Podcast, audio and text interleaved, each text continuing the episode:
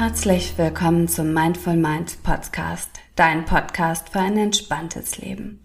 Ich bin Sunita Ehlers, Yogalehrerin, Ayurveda-Beraterin und Ausbilderin aus Hamburg und ich freue mich wie wahnsinnig, jetzt mit dir durchzustarten in ein entspanntes, glückliches Wohlfühlleben.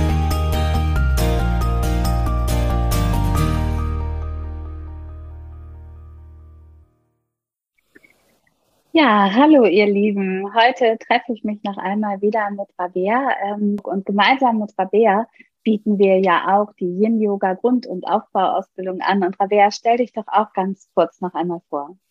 Ja, mein Name ist Rabea Klatt. Ich arbeite derzeit online und in Lübeck und ich bin Yogalehrerin, Heilpraktikerin und Bewegungstherapeutin.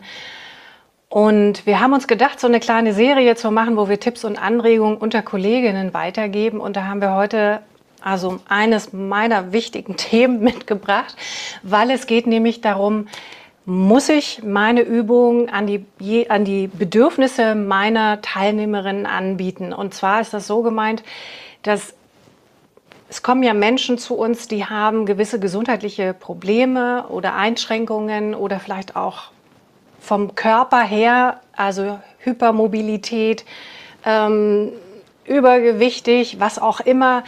Und wie gehe ich eigentlich damit um? Ziehe ich mein Ding durch? Habe ich mein Vinyasa oder meine Sequenz und mache mein Ding?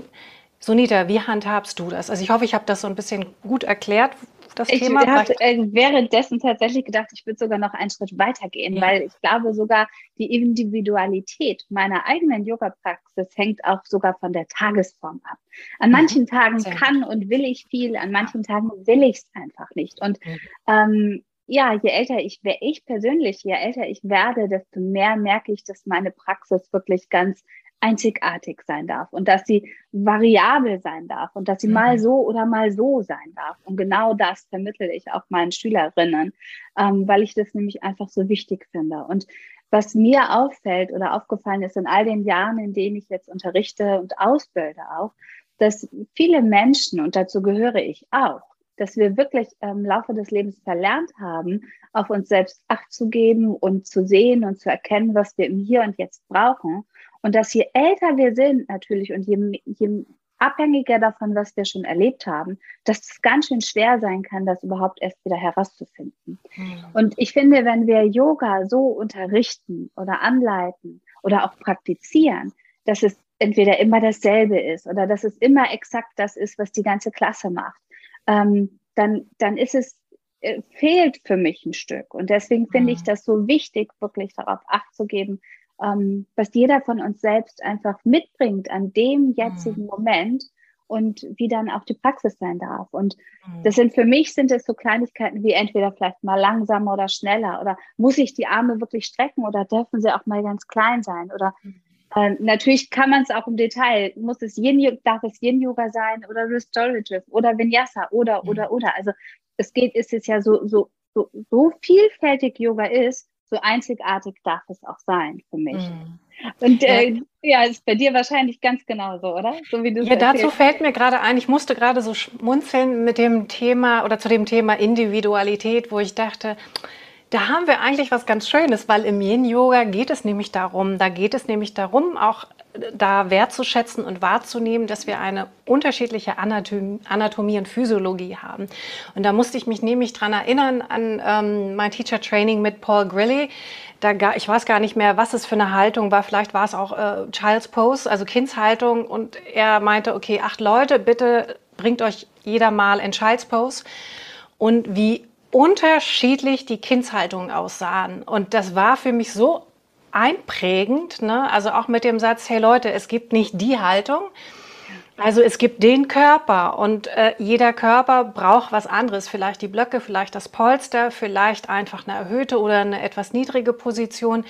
Und das ist es, was wir hier eigentlich wollen, wo wir die Menschen ab, abholen wollen. Und das finde ich gerade im Yin-Yoga so schön, weil ich weiß nicht, ich hatte dieses, ähm, dieses Wort Body-Shaming im Kopf. Also, dass es im Grunde darum geht, diesen, jeden Einzelnen in seiner Individualität nicht nur anzuerkennen und wahrzunehmen, sondern auch abzuholen. Das heißt, wenn ich merke, ähm, also Kindshaltung ist vielleicht ein gutes Beispiel, ist ja schön und gut, ja. aber viele Menschen können finden das nicht entspannend in die klassische Kindshaltung zu gehen. Und dann ja. gehe ich da halt hin und sage, okay, leg dich auf den Rücken, winke die Beine an oder ich schiebe das Polster hin, stell deine Beine rauf. Also, dass ich mir einfach nochmal also durch den Kopf gehen lasse, was will ich mit dieser Haltung erreichen? Das hat auch Paul Gwilly immer gesagt. Also du hast die Haltung, du hast einen ein, ein Körper, eine Körper, ein Körperbereich, auf den du es abzielst. Du kannst gucken, also kannst du da nochmal variieren mit Hilfe von Hilfsmitteln, dass der sich da wohlfühlt oder du nimmst eine andere Haltung, die genau auf diesen Bereich abzielt und dass der Mensch also eigentlich einen ähnlichen Effekt hat. Und das finde ich nämlich ganz, ganz toll. Also wenn ich merke, ich kann da auch nicht viel mit Hilfsmitteln machen. Das geht einfach nicht. Der, braucht, der Mensch braucht was anderes. Dann kann ich gucken, okay, welche Haltung kann ich dann nehmen, dass dieser Mensch sich auch abgeholt fühlt ne? und nicht ja. dieses, äh, jetzt sitze ich hier, was mache ich hier eigentlich und alle ja. können das so toll und ich weiß nicht was.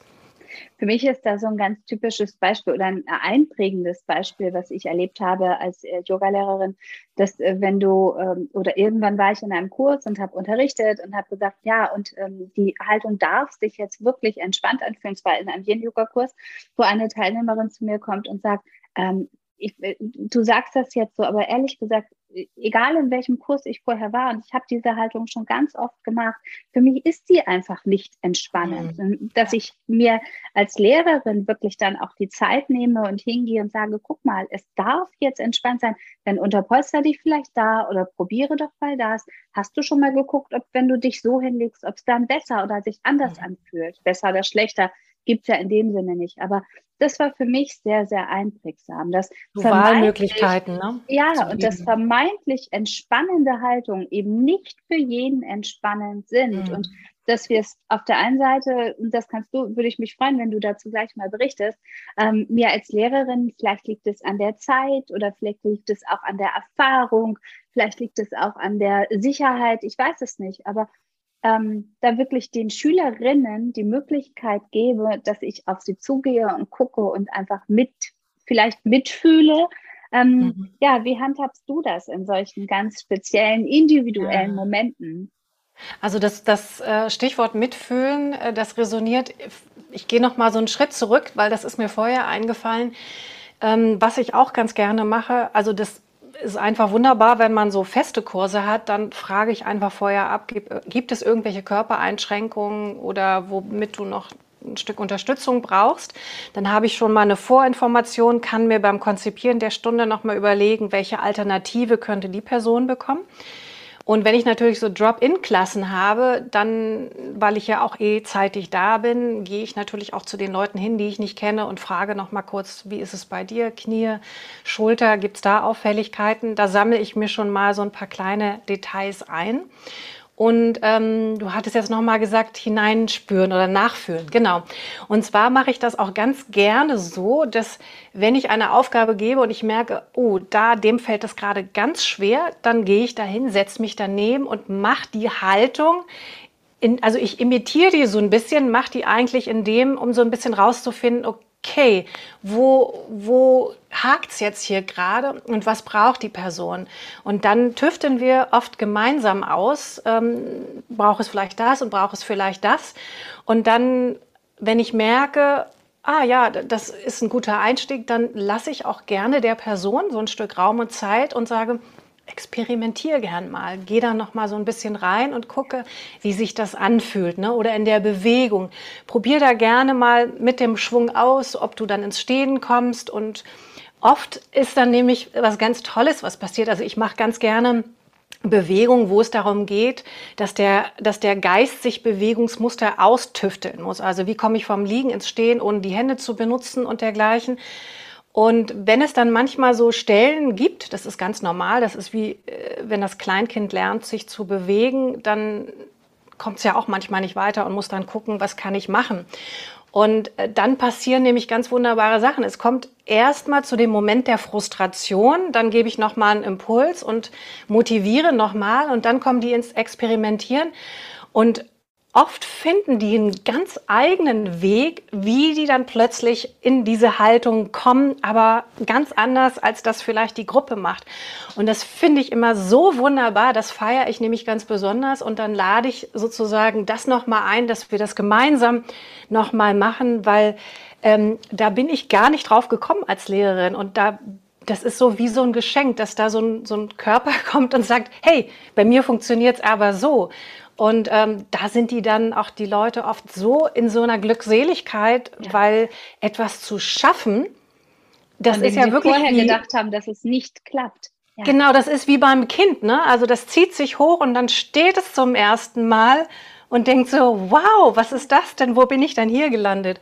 Und das sind so Momente, ähm, das ist auch schön, den Menschen das so ein Stück zu lassen, dass die das für sich entdecken können, weil das ja. bringt nochmal Glückshormone in Schwung. Ja.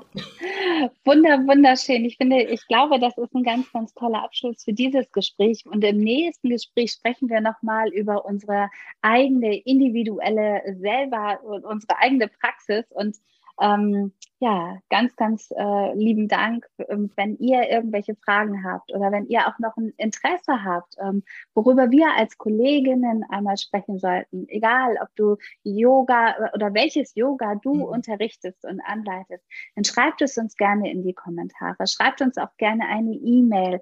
Ähm, edit uns, äh, taggt uns, was auch immer, wie man es nennt. Ähm, wir freuen uns wirklich, das einfach auszuklamüstern mit euch und zu besprechen, weil ähm, ja, es ist so wichtig, auch voneinander und miteinander zu wachsen und ähm, ja, dieses Yoga in die Welt zu tragen.